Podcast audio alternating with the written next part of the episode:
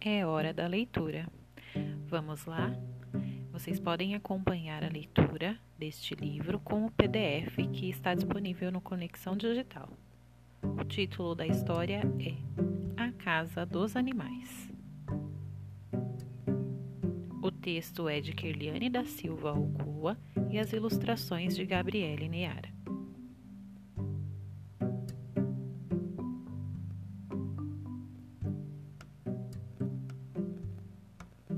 Gente ou animal? Cada um tem o seu lugar. Aqui apresento alguns. Vamos escolher onde morar? Todo bicho tem um cantinho, aquele lugar preferido, para criar a família e servir de abrigo. Tem bicho especialista, um verdadeiro arquiteto, capricha nos acabamentos, reforça as portas e o teto. As abelhas são exemplos de capricho e delicadeza. Tem a casa mais bela de toda a natureza. Outra casa admirável é a do senhor passarinho. Escolhe sempre o melhor galho e capricha em seu ninho. Já o sapo mora na lagoa. Adora o seu lugar. Lá ele é muito feliz, alegre a coachar.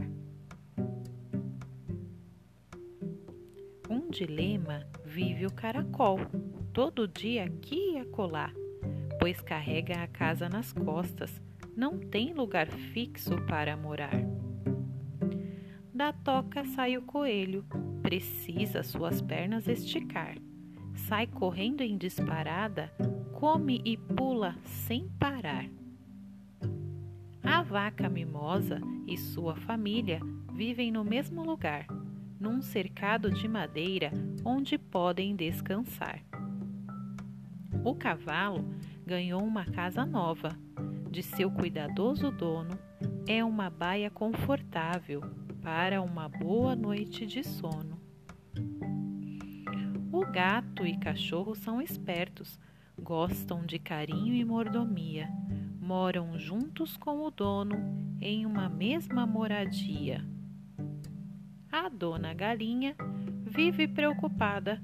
Com sua ninhada de pintinhos, tranca a porta do galinheiro e se esconde em seu ninho. Porém, nem tudo que parece é. Tem casa que pode confundir.